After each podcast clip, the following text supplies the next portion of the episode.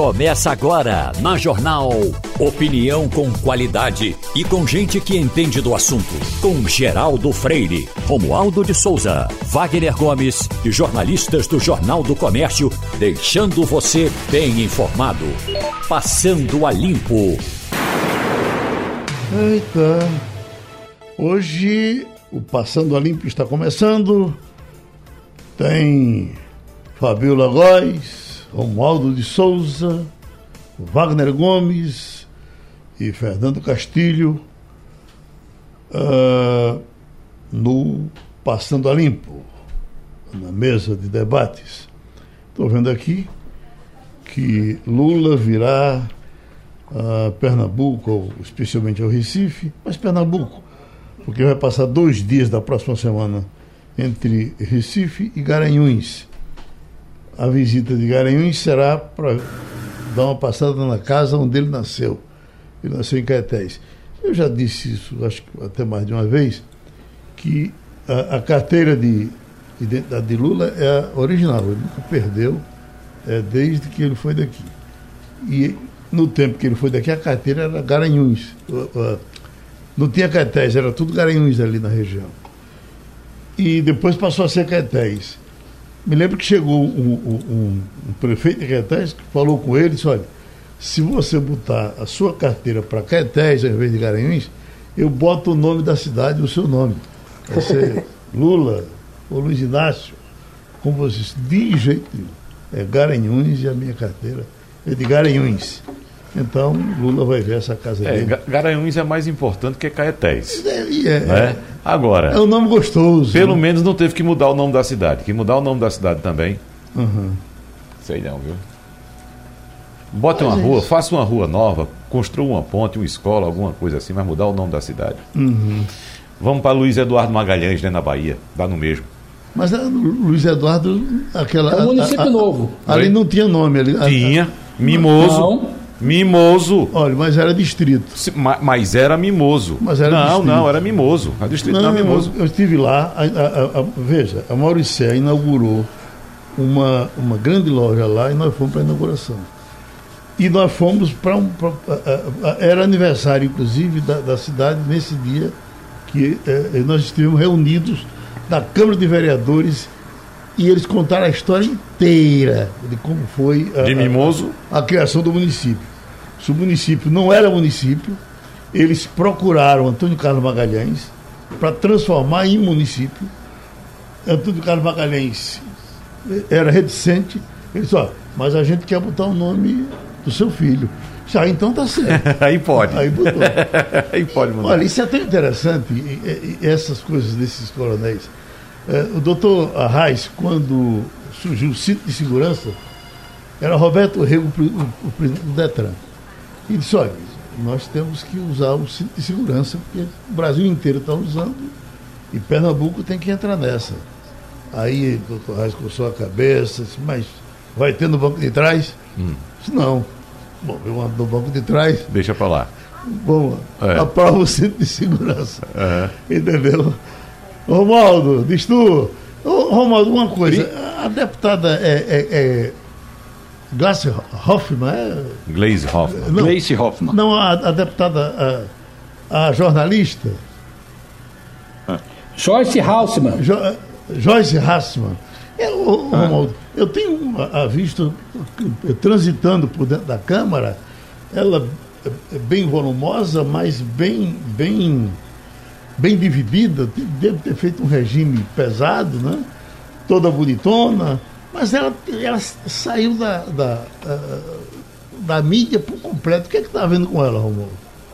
Bom, primeiro porque ela estava na mídia, porque ela trabalhava num veículo de comunicação. Ela é jornalista e trabalhava num veículo de comunicação. Depois tinha um portal, depois participava ativamente das redes sociais e finalmente filiou-se ao partido que foi o partido que também abrigou o presidente Jair Bolsonaro. Então, Joyce Hasselman, nessa época de jornalista a deputada federal, deu uma migrada significativa. Depois ela brigou com o filho do presidente da República, Eduardo Bolsonaro Bolsonaro, que é presidente da legenda, ou que era presidente da legenda em São Paulo, e migrou para o PSDB. Joyce Hasselmann, então, tornou-se mais uma deputada. E quando eu digo mais uma, no sentido de que, quantitativamente, a Câmara tem 513 deputados. Se o cara não for muito atuante, não presidir uma comissão, não for relator de um projeto importante, não for relator do orçamento, um relator de uma PEC, ele vai ser mais um. Tem que trabalhar dobrado para continuar aparecendo na mídia. Uh, o volume, do ponto de vista, e aí é o meu ponto de vista, o volume da presença de Joyce Hasselmann no plenário é justamente o volume de alguém que se apresenta com alguma proposta contra o governo a que ela serviu no início e que ela quase foi líder. Não foi líder porque não quis, mas muita gente queria, em vez do, uh, do Major Vitor Hugo, que o presidente Jair Bolsonaro colocasse como líder do governo Joyce Hasselmann. Felizmente, Joyce Hasselmann continua na política e agora o volume dela é um volume de quem participa de debates, mas como parlamentar do PSDB, Geraldo. O, o ela foi eleita no antipetismo, teve uma votação espantosa, depois andaram sondando ela, ou ela andou a, a, criando a possibilidade de ser candidata a prefeita, isso aquilo. E isso agora saiu do roteiro, agora é só, deputada federal. Se reelege, Romualdo? Geraldo, o problema de Joyce Hasselman não é tanto a desenvoltura ou a expressão do comunicador da maioria, o volume de Joyce Hasselman, e estamos falando do volume político, claro. A questão de Joyce é o PSDB. O PSDB é um partido que tem é, conseguido o impossível, o imponderável. Poderia ser um partido que poderia ser muito bem um partido de centro-esquerda com, um, com bastante volume de debates na Câmara dos Deputados, mas foi literalmente engolido e o partido, a legenda PSDB, hoje em São Paulo, é, se eleger três deputados, três, no máximo quatro, já se dará por satisfeito. O Joyce vai ter de é, bater muita perna, é, como a gente diz na política brasileira, e aí pegando uma figura de linguagem, vai ter de gastar muita sola do sapato. E quando eu uso a figura de linguagem, é porque ontem, é, numa conversa informal do presidente, não, não é informal, porque estava sendo gravado, numa conversa do presidente Jair Bolsonaro com jornalistas, é, é, ele disse o seguinte, que quando falou em fuzilar petistas, ele estava usando uma figura de linguagem. E para você, meu amigo, minha amiga que está em casa agora, figura de linguagem linguagem é uma, é um, um, uma expressão, é um uso uh, que a gente uh, se apropria na língua portuguesa para aproximar o diálogo da conversa. Por exemplo, quando você fala assim, ah, o entrevistado faltou com a verdade. É uma forma de dizer, de, de dizer assim, ah, o entrevistado mentiu.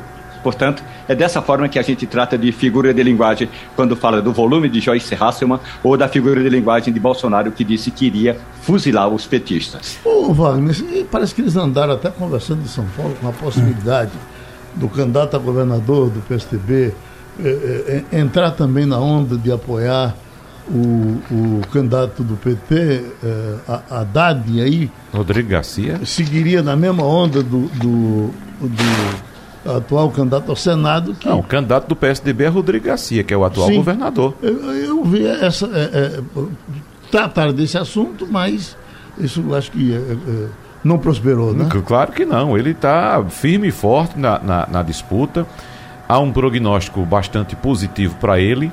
É difícil a eleição. Em São Paulo, toda eleição você sabe muito bem que é difícil, são vários candidatos competitivos, mas ele tem a caneta na mão, ele tem uma aceitação muito boa no interior do estado. Ele tem aquele jeitão de caipira que é muito valorizado lá no interior do estado. E, e tem um prognóstico bom. Talvez, inclusive, pelo, pelo que se, se observa nas pesquisas, o segundo turno seja disputado entre Fernando Haddad e ele, Rodrigo Garcia. O, o Fabíola, eu estou vendo aqui no telão, eles não acabam, não acabam com isso, são as tradições de doido. Os bois correndo atrás do povo em São Firmino, na, na, na Espanha soltar aqueles bois, o povo na frente e o boi atrás. É uma coisa. Do... Ainda matam o boi? É, Romualdo, você que é, anota isso. Eles ainda enfiam a faca no boi na frente do rei? Na verdade, Geraldo, a questão toda da, de, de, de sacrificar, ou pelo menos de provocar eh, os bois eh, está perdendo essa tradição. O que, uhum. do meu ponto de vista e do ponto de vista do boi, é uma boa notícia. ah, Geraldo, convenhamos, isso no passado era apenas para agradar ao boi e também para desculpe, agradar ao rei e para mostrar quem era bom diante do rei, porque o rei ficava contente em ver aqueles súditos todos correndo na frente bo do boi e pulando na, nos alambrados, que antigamente não era alambrado, era uma cerca, pulando na cerca e o boi dando uma chifrada. Tinha gente que ficava tão contente com uma chifrada do boi na presença do rei que se tornavam um dos súditos mais queridos. Na verdade, se você olhar o, o que é o cercadinho hoje na porta do Palácio da Alvorada, é um pouco essa tradição. Uh, antiga de você levar uma chifrada é, do boi na frente do rei. Tem muita gente que bate palma para o presidente Jair Bolsonaro como se fosse aquele transeunte que corre na frente do boi para que o rei aplauda o boi. O Fabiola, nessas, nessas touradas você torce pelo boi ou pelo toureiro? Olha, eu vou torcer sempre pelo boi, viu, Geraldo? Não tem a menor condição ainda existir isso em 2022. É uma prática, eu sei que é cultural, né, na Espanha. Uhum em outros lugares, mas realmente é um sacrifício para um animal, né? E tem grupos de defesa de animais, de proteção de animais, que tem uma corrente grande no mundo inteiro contra essa prática e eu acho que vai acabar sendo impopular daqui a alguns anos, porque não faz sentido, né? Eu estou recebendo um recado aqui de Mário Roberto Melo, de Israel, dizendo que parece que o país lá ter entrado em guerra generalizada. É o que ele diz aqui. Israel parece ter entrado em guerra generalizada. Em todos os pontos do país foram instalados mísseis de defesa para a proteção do presidente norte-americano Joe Biden. É que em 45 minutos deve estar chegando em Tel Aviv. São 16 mil policiais para fazer a segurança do presidente norte-americano. 16 mil policiais, Geraldo Freire. Você uhum. queria um emprego desse? Ah, é, é, é, o Biden, o Biden... É, o mais arriscado do mundo é ser presidente dos Estados Unidos. Né? Exatamente. O Biden está sempre no alvo, né? Uhum. E ainda mais agora, nesse momento de guerra na Ucrânia, é, são medidas impopulares que eles estão tomando, né? Então, de retaliações mesmo, de sanções comerciais. Então, ele está no olho do furacão, chega no momento né, de guerra no, em Israel, então nada mais do que ser extremamente protegido, porque ele está sempre no alvo. Ô, Fernando Castilho, o que é está acontecendo com a nossa inflação? É, é, nesse começo de semana. Sumindo. Nesse começo de semana, o que foi que houve? Olha, é a pressão que a gente vai viver. Bom dia, Geraldo, Fabiola, Wagner, Romualdo, ouvintes. É a pressão que nós vamos começar a viver, independentemente da questão dos combustíveis. Aquilo que a gente temia aconteceu, a inflação brasileira se generalizou, ou melhor, como é que ele chama? Espalhou e a tendência é que essa coisa fique. É, o Boletim Fox, que voltou a ser publicado, fala disso, mas, Geraldo, o cenário não é bom, não. Porque, mesmo que a gente tenha, como vai ter, uma super safra, essa safra é influenciada pelo dólar. E tem muita gente querendo comprar a safra brasileira. Então a gente vai sofrer muito. É, voltaram as exportações de carne com força voltaram de frango, o milho vai bater recorde, mas tudo isso é comprado em dólar. E se você recebe real, você vai sofrer muito. Há um cenário de que a gente fecha o ano aí com esse, com esse percentual de mais de 10%. Que quando a gente chega na ponta do supermercado, a gente vê que as pessoas hoje já não se atrevem a pilotar o carrinho, Geraldo. Uhum. As pessoas pegam a cesta porque não querem passar o constrangimento de não poder pagar na hora do caixa. É um cenário que a gente vai ter que conviver daqui até dezembro e que não é dos melhores, infelizmente. Ah, é, então não é verdade de que esse mês de julho, por conta da, da mexida com os combustíveis, a gente vai ter uma, uma, uma queda vai. assim? Pois não? É o seguinte, o, o, o aumento geral da inflação, é possível que a gente tenha até uma deflação. Sim. Esse é o cenário. Mas isso em função exclusivamente da questão da baixa dos combustíveis. Então a gente vai ter esse pagamento aí da inflação, né, de que ela vai baixar, mas nós não estamos falando de uma, como é que chama, de uma baixa consistente, Sim. né? Nós estamos falando do episódio que tem um valor, que tem um mês, Mas a gente também não está correndo, estamos correndo risco de nos próximos meses esse mesmo fator da questão dos combustíveis voltar a interferir. Uhum. Mas é verdade, o pau que dá em Chico dá em Francisco. Então, da mesma forma que ela estourou em março e em, em, em junho, ela agora vai pagar um pouco. O problema é que podia ser muito maior se a inflação de alimentos, de serviços, não tivesse tão forte. Mas a gente vai ter uma redução sim, pelo menos é esse o cenário que se traça. Até porque também, Geraldo, se não tivesse, era uma loucura, né? Uhum. Ô, Wagner, é, tem coisa sem jeito. Mais de mil armas foram furtadas de delegacias do Recife, três vezes mais do que foi informado pela Polícia Civil. A Polícia Civil teria dado a informação de que foram furtadas da delegacia 300 e pouco, mas não, foi 1.077 armas. Coisa deselegante. Né? Para você ver, Geraldo, o risco que é você uh, ter a posse de armas. Nenhuma delegacia escapa da ação dos marginais. Imagine quem tem armas colecionadas em casa e sofre a ação de um bandido. Essas armas vão para a rua de maneira clandestina, uhum. para a mão de bandidos. Então, quantas armas estão nas mãos de bandidos? Essas roubadas de delegacias e outras também furtadas de residências pelo país afora. Uhum. Ô, Geraldo. Oi. Eu queria fazer um pequeno comentário sobre isso. Sim. Essa informação é altamente constrangedora para a polícia. Não é, rapaz. Veja bem, nós não estamos falando de que alguém que entrou na, no setor de armas com, com armado e tomou as armas.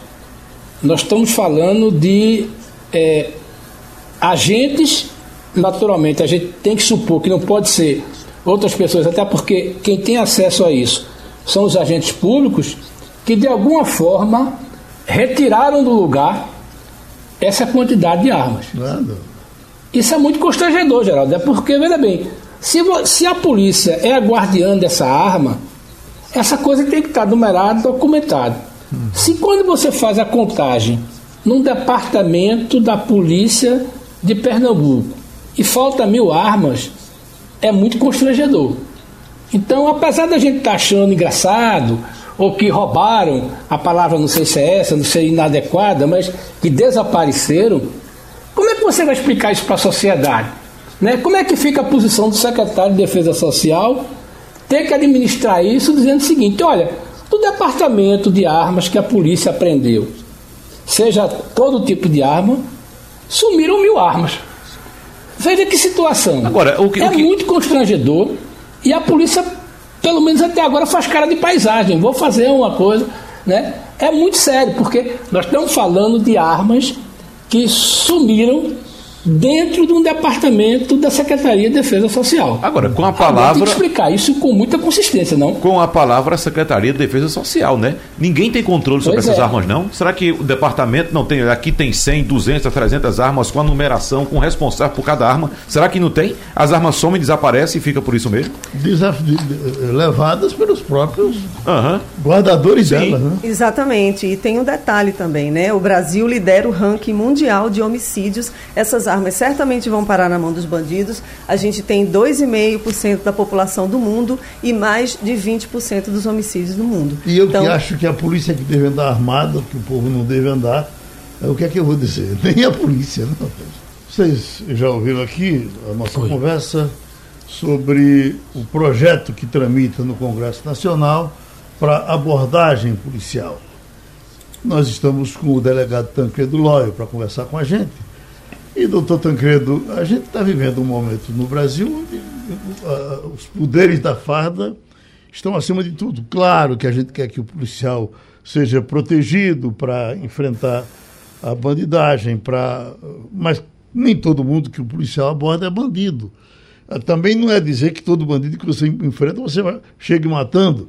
Sabendo que o senhor é um democrata, eu lhe pergunto: uh, de alguma forma nós precisamos realmente de uma eh, de um roteiro para fazer essa, essa, essa abordagem. Mas o projeto, inclusive, quem é o relator dele é o deputado Brabão. Daniel é, Silveira. Daniel Silveira. Então, lhe preocupa esse, um, um, uma abordagem que seja unificada para todo o Brasil, que parta dessas mãos? Bom dia, Geraldo. Bom dia. bom dia. a todos os ouvintes. Bom dia, Wagner. Bom dia, Castilho. Bom dia, Romualdo. Veja bem, o Brasil é um país sugêneres. Então, você fez uma colocação aí que é muito própria. Nós estamos com o militarismo é, graçando, dominando no país. Isso reflete esse sentimento.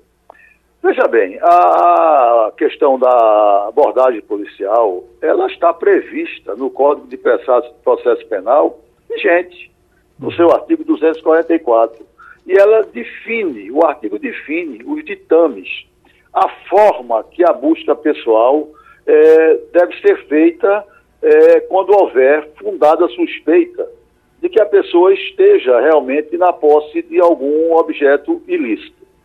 O que deve ser visto é que essas restrições que são propostas nesse projeto e que foram objeto de uma decisão da sexta turma do STJ que absolveu um cidadão é, na Bahia, que eu vou enfocar o exemplo para vocês entenderem bem.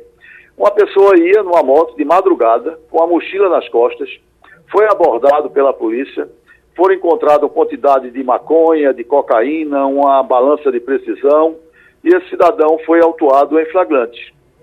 A primeira instância condenou, a segunda instância confirmou a condenação, e quando chega no STJ, o ministro entende que a prova foi ilícita, porque o policial não tinha convicção, não tinha certeza que ali haveria aquela droga. Ora, ao se acatar esse raciocínio, é, eu defendo a liberdade do cidadão, o direito à privacidade no regime democrático, mas a sociedade ela não pode ficar exposta a esse tipo de decisão, não. Se você não aborda, se você não trata a questão, não enfoca, você está deixando o crime prevalecer. A, a, a polícia preventiva, ela existe para ser exercitada. Os policiais são formados nas academias com a doutrina do respeito ao cidadão. Os deslizes de conduta é que precisam ser invocados. Agora, a violenta emoção costuma tomar conta do país. Esse caso agora do policial, dos três policiais rodoviários de Sergipe, no caso de Genivaldo, aquilo não pode ser considerada uma abordagem do ponto de vista jurídico, do ponto de vista formal. Aquilo é crime. Aquilo é abuso de autoridade. Aquilo não pode ser tido como modelo em canto nenhum do mundo. Aquilo é uma barbárie. Como a gente está vivendo no país, num regime de semi-barbárie, aí se aceita essas coisas. Romualdo?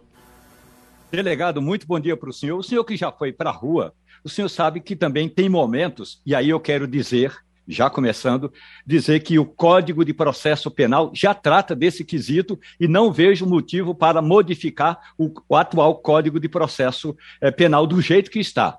E apresento ao senhor o seguinte: um levantamento feito pela reportagem da Rádio Jornal aponta que a maioria dos integrantes da CCJ, a Comissão de Constituição e Justiça, para onde esse processo vindo a ser aprovado na comissão vai para a CCJ, não tem a menor chance de ser aprovado, não apenas por ser uma pauta doutrinária, mas por ser uma pauta é, que é, como se diz aqui na linguagem da CCJ, desnecessária.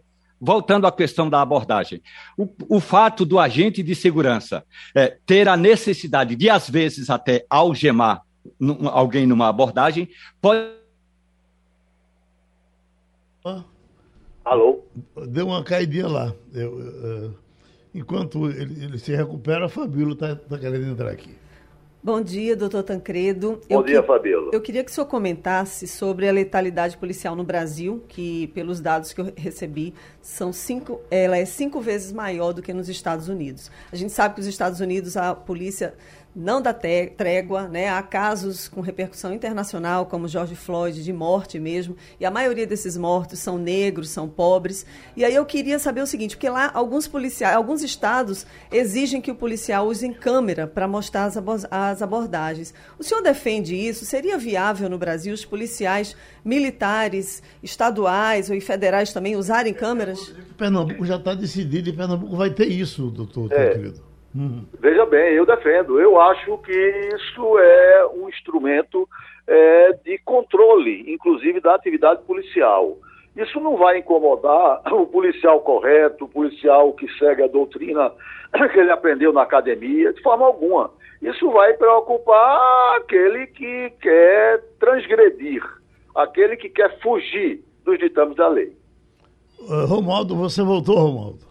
Bom, eu nem sabia que tinha saído, mas eu estou de volta e não sei onde sair, mas eu quero dizer bem, o seguinte, Romualdo. delegado, eu fiz um levantamento, a reportagem da Rádio Jornal fez um levantamento e a maioria dos deputados que integra a Comissão de Constituição e Justiça considera essa uma pauta doutrinária, até porque o Código de Processo Civil já trata desse quesito e, portanto, seria desnecessário, pelo menos no momento, tratar dessa questão que foi proposta à Câmara dos Deputados pelo Poder Executivo.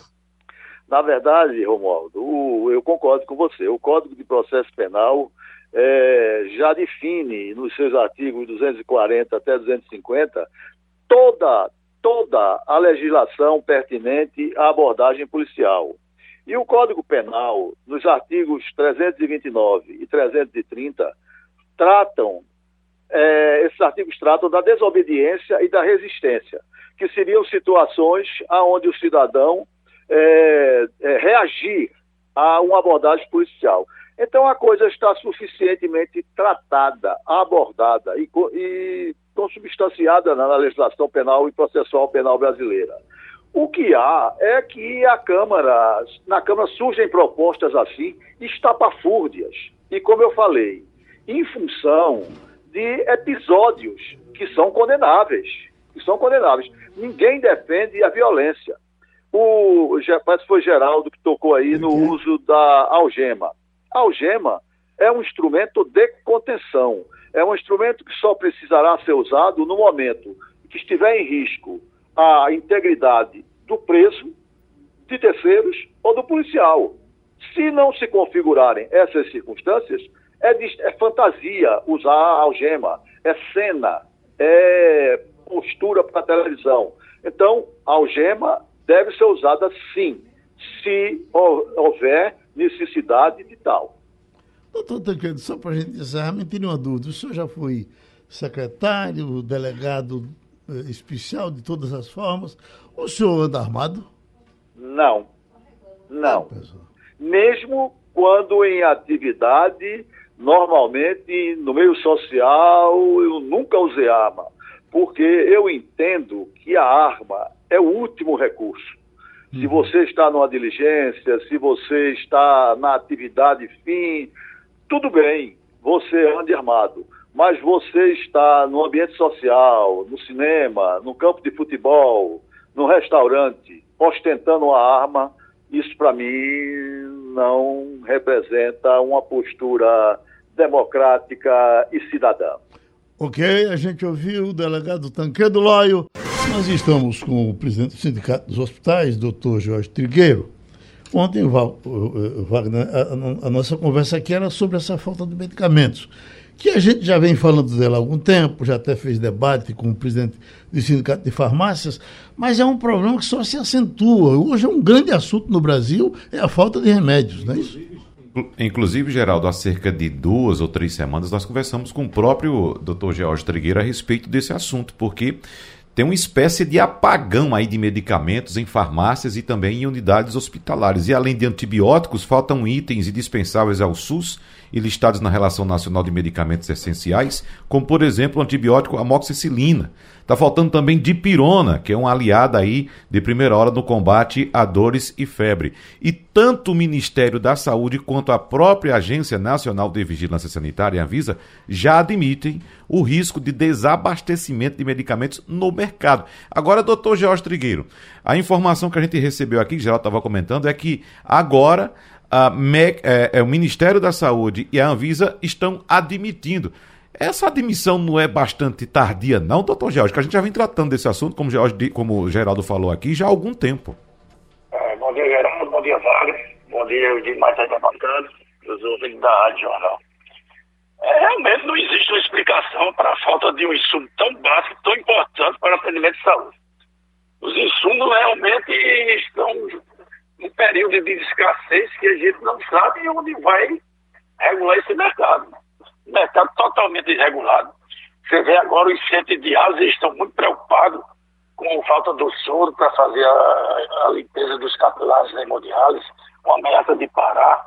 Nós vimos agora uma pesquisa da Confederação Nacional de Saúde em 106 estabelecimentos de hospitais, clínicas de 13 estados, e constatou que realmente o desabastecimento está cada vez se agravando mais. 53% dos equipamentos hemodiálise, por exemplo, estão sem estoque de soro. Outros 37 estão com estoque abaixo de 50%. Como nós falamos aqui há uns dias atrás, houve uma certa ação, vamos dizer assim, do Ministério da Saúde, liberando os preços desses, mercados, desses medicamentos que poderiam causar desabastecimento, mas não houve essa repercussão. Como você falou aí, está faltando já de pirona, está faltando já tropina, que ele usa utilizado em, em anestesia também. Está faltando exames de contras para exames radiológicos, mais de 50% das clínicas. Então, é claro do Ministério da Saúde para solucionar a situação, porque já se arrasta a MELI, já fizemos ofício através da Confederação, da Federação, a, inclusive o Conselho Nacional de Secretaria Municipal de Saúde também, identificando a falta de antibiótico, como você falou aí, a moxilina e a zitromicina. Em mais de 84 municípios da já está zerado. Você está vendo aí surgimento de uma nova cepa da Covid. Se essas pessoas pegaram uma pneumonia viral, desenvolveu a pneumonia bacteriana, a azitromicina era o, antibiótico de primeira escolha da Covid-19. Já estamos chegando na Covid-22 com essas variantes e faltando no mercado. Eu, nós não sabemos onde vai parar, não. Vocês estavam falando aí na tourada de Pamplona, que os touros vinham atrás do, do, do, das pessoas que estavam participando daquela tourada, mas o touro já pegou os hospitais daqui, já está atropelando, já está passando por cima. Eu não sei onde vai parar. Uhum. Oi, Fernando Castilho. Doutor George, é, e como é que faz? Porque, por exemplo, é, a gente não está falando de medicamento é, de uso especial, a gente está falando de equipamento básico. E aí, veja bem, houve alguma ação do Ministério da Saúde de mais ou menos é, reorganizar essa distribuição? Ou é aquela história, está naquela do que quem puder comprar, compra, quem puder, paga, e quem não tiver capacidade financeira, espera? É, em nota, o Ministério da Saúde disse que o desabastecimento dos insumos médicos é resultado de diversas causas globais que extrapolam a sua competência.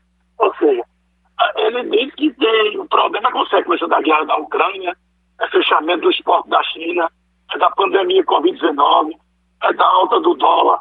Quer dizer, as entidades que tudo soro fisiológico, por exemplo, é produzido no Brasil. E não depende de importação de insumo para sua fabricação. Então, não entende, vai acontecer. E vamos regredir tentar para tomar chá e rezar.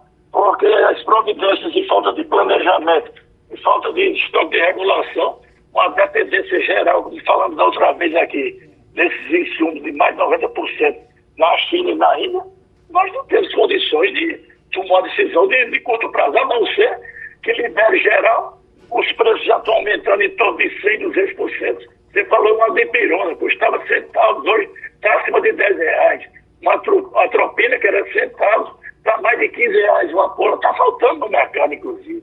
Os hospitais estão fazendo pedidos com prazo de entrega com 30 dias. Então, realmente é uma situação bastante difícil. Tem que fazer novamente uma uhum. nova operação de guerra.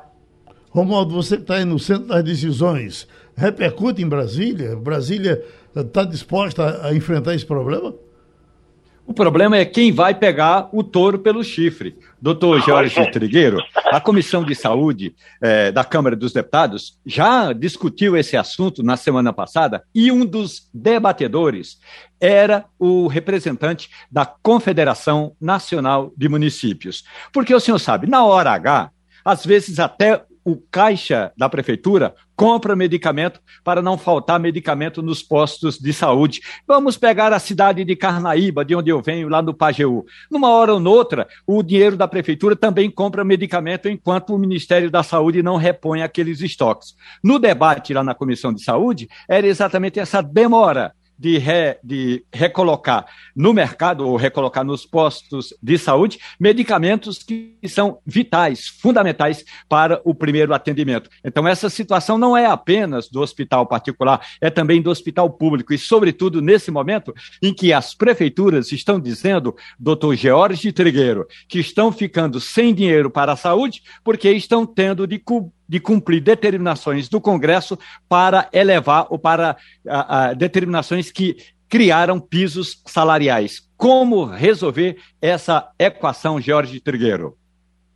Romualdo, é, para os municípios é mais complicado ainda, porque eles têm que fazer é, uma licitação ou tomada de preços, só se decretar o vazamento do estado de calamidade. Porque senão as pessoas vão ser presas, como estão sendo respondendo inquéritos nos casos dos respiradores, que tomaram medidas, às vezes, é, trágicas e, e, assaudadas, mas tudo bem com o interesse de atender a população do município. E os fornecedores, não fornecer o Estado do município sabendo que não vai receber com, com 30, 40 dias. Os privados estão vendendo, querendo vender à vista, porque eles estão majorando os preços pela, lógico, a lei da oferta e procura. Então, os municípios muito mais complicados. Você comprar um medicamento de pirona que você, há um mês, três meses, você comprava por 50 centavos, está comprando a 10 reais. Então, o prefeito vai ser preso. O secretário vai ser preso. Tem que fazer uma PEC aí de calamidade, como estão fazendo aí, para essa PEC da vontade aí. Dará dinheiro, 10 bilhões milhões para o município, eles começaram a importar dos Estados Unidos, importar da Europa, se é que lá tem também. Então, realmente não vai ter condições. Não os privados não têm reajuste dentro das tabelas das operadoras de produção suficiente para fazer caixa, para comprar a vista com fornecedor com 30 dias, quando a vista, quando você em média recebe por 90 dias. É impossível uma desregulação do mercado desse total. Os municípios estão preocupados, o que vai acontecer? Vai aumentar a ambulância terapia para decisões de cambiar para a capital e a capital não ter condições de absorver. Felizmente, o cenário que a gente vislumbra é um cenário tão trágico como no início da pandemia. Ou pior, porque ali a gente ainda tinha alguns medicamentos.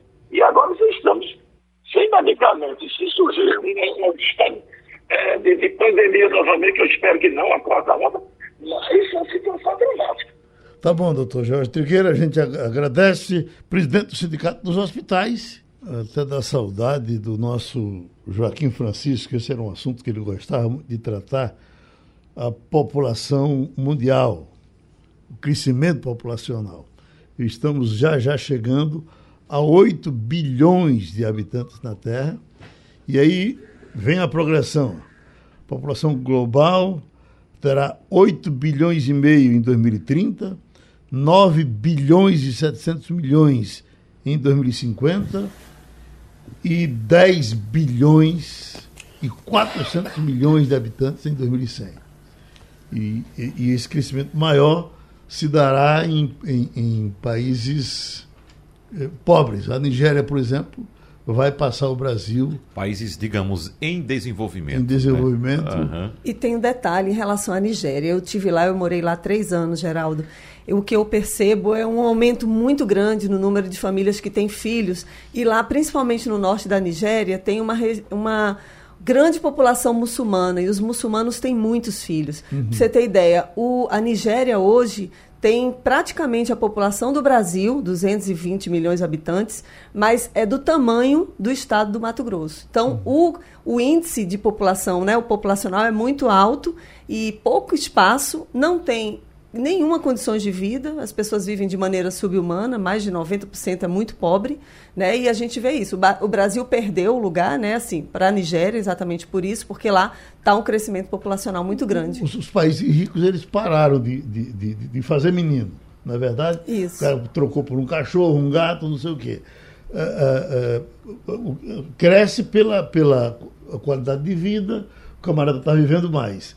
Nesses países pobres, o camarada está morrendo mais, mas está fazendo mais. Está fazendo né? mais, eles acreditam né, que uhum. filho é uma bênção de Deus, de fato é. Só que eles acreditam também que quanto mais filhos eles têm, mais serão agraciados, mais uhum. receberão bênçãos. Essa é uma orientação, inclusive, como o Fabíola está falando, Geraldo, religiosa. Então, algumas religiões estimulam seus fiéis a reproduzirem mais, porque elas vão tendem a crescer exatamente nos seios familiares. Então, quanto mais pessoas naquela família, eles entendem, mais seguidores vão ter e vão ter mais possibilidades de atingir os seus objetivos. A própria religião católica é assim. Né? Foi assim, no começo uhum. foi assim, né? Ainda hoje ela é, é, ela é contra a, é. a Aí, resultado, é... nos países desenvolvidos, onde há uma menor presença da religião, aí sim a, a gente encontra esse fenômeno de uma redução da taxa de natalidade.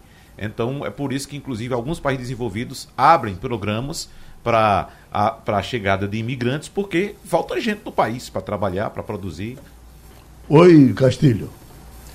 Não, eu estava me lembrando aqui, Geraldo, em 1980, eu fiz uma matéria para o Jornal do Brasil que a Índia tinha 750 milhões de pessoas.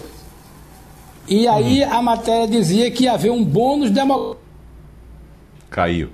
E a Índia hoje tem 1 bilhão e 300 milhões de habitantes. Vai bater a China já já. Né? Vai passar a China já já. Oi, né? Romualdo. Geraldo, a questão toda, por exemplo, num país como o Brasil, é de que a gente não tem habilidade administrativa. E quando eu digo habilidade administrativa, é uma figura de linguagem, gente. Falta capacidade técnica para fazer um recenseamento seguro. Imagine para fazer filho com segurança. O Estado brasileiro não está conseguindo operacionalizar todo o processo do recenseamento porque corta verbas do órgão que faz o recenseamento, porque reduz investimentos nessa área. Então, se não sabe exatamente a quantidade de habitantes, fica difícil de dizer qual é o tamanho do país que a gente quer. Agora, com relação a esses conceitos ideológicos, eu já os deixei de lado. Realmente, filho é para quem tem habilidade. Hum. Agora, o Brasil se educou um pouco ou muito com relação a isso. Né? Hoje, você observa até as populações mais carentes, mesmo sendo um pouco mais à vontade, até porque Bolsa Família. Antigamente era um, era um salário que você recebia do, do, do INSS. Aí o cara fazia 10, 12 meninos, que é porque ele ia receber um salário, depois ele tinha, ia ter que cuidar do filho o resto da vida. E, e, e, e só saía um salário, que era o salário do, do, do dia que o cara nasceu. Uhum. Né? Mas o Brasil até que se controlou um pouco com relação a isso. Né? O, o nosso crescimento tem sido. É tanto que os outros vão passar por aí. Nossa gente, né? taxa né? de crescimento demográfico mostra isso, né, Geraldo? A gente uhum. vem reduzindo o nosso crescimento demográfico exatamente por causa disso que você está falando. É, é, principalmente é a mesma coisa. Vamos imaginar o Brasil como sendo o planeta nas áreas mais desenvolvidas, ou seja, em áreas metropolitanas, em áreas onde há melhores condições econômicas, as pessoas têm menos filhos. Uhum. Veja só, né? E ainda há uma taxa de natalidade grande no interior do país. Né? Em pequenas comunidades ainda há. Mas assim, bem menor do que essa época que você falou. É. Se a gente observar na nossa família mesmo, né? Quantos filhos seus avós tiveram? Quantos filhos seus pais tiveram? E quantos filhos você tem? Uhum. A gente observa isso naturalmente, né, Fabiola? É, na minha avaliação, eu acredito que isso tem muito a ver também com a inserção das mulheres no mercado de trabalho. Né? As mulheres é. acabaram é. se especializando, indo ganhar seu dinheiro, se tornando independentes, aumentou também o número de divórcio, as mães ficam cuidando dos filhos sozinhas, né? não tem mais aquela cultura de deixar com a avó, porque a avó também trabalha. É caro manter uma pessoa, um empregado doméstico na sua casa para poder cuidar dos seus filhos enquanto você trabalha. Por outro lado, o Estado não dá garantias como a gente deveria, né? Como eles deveriam. A gente paga imposto alto de, de suprir mesmo com escola, né? Em período integral, com saúde também. Então, realmente fica difícil criar muitos filhos hoje em dia no Brasil. E veja como as coisas se correlacionam. Né? Isso que o Fabíola está tra trazendo é mais um retrato do desenvolvimento. E aquilo que a gente falou de religiões que estimulam, por exemplo, a procriação, como a, a religião islâmica, a figura da mulher é colocada em, em último plano, né? nem em segundo, é último plano. A mulher fica em casa para procriar, o homem sai para trabalhar. Então veja só a diferença do que é o tratamento que é dado por algumas vertentes religiosas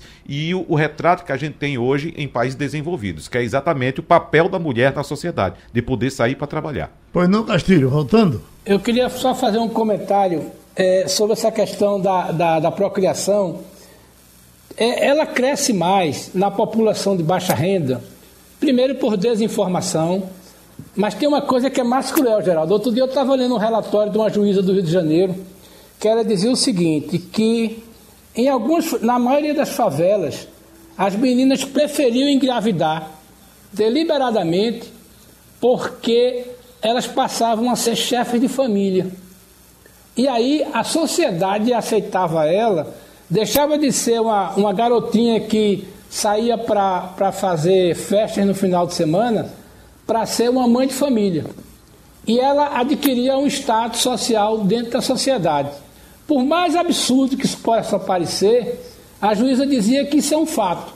Uhum. Então, em algumas comunidades de baixa renda, a ideia da procriação de um filho é um status, uma elevação do status social da, da jovem. Está entendendo? Uhum. Agora, a gente também tem que esquecer: a sociedade brasileira tomou a decisão de ter menos filhos.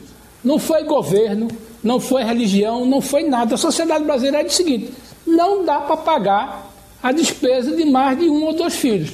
Uhum. Essa é uma decisão, né? Como eu costumo dizer, isso, olha, em algum momento o brasileiro entendeu de comprar é, notebook.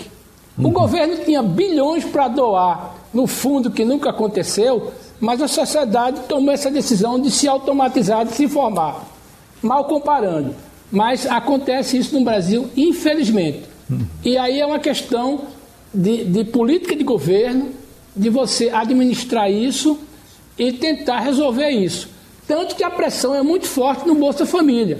E foi muito sábia a decisão do Bolsa Família de dizer o seguinte: a dona do cartão Bolsa Família é a mulher. Imagina se o Bolsa Família tivesse na mão de homem. Agora, o brasileiro também tomou a decisão de deixar de fumar, né, Castilho? Também. Ele, ele hoje não precisa mais de campanha para ele, ele, não fumar. Você, é muito difícil você encontrar alguém que fuma. Eu não sei como é que esse pessoal que vende fumo está conseguindo viver. Né? Terminou o Passando a Limpo. A Rádio Jornal apresentou opinião com qualidade e com gente que entende do assunto. Passando a Limpo.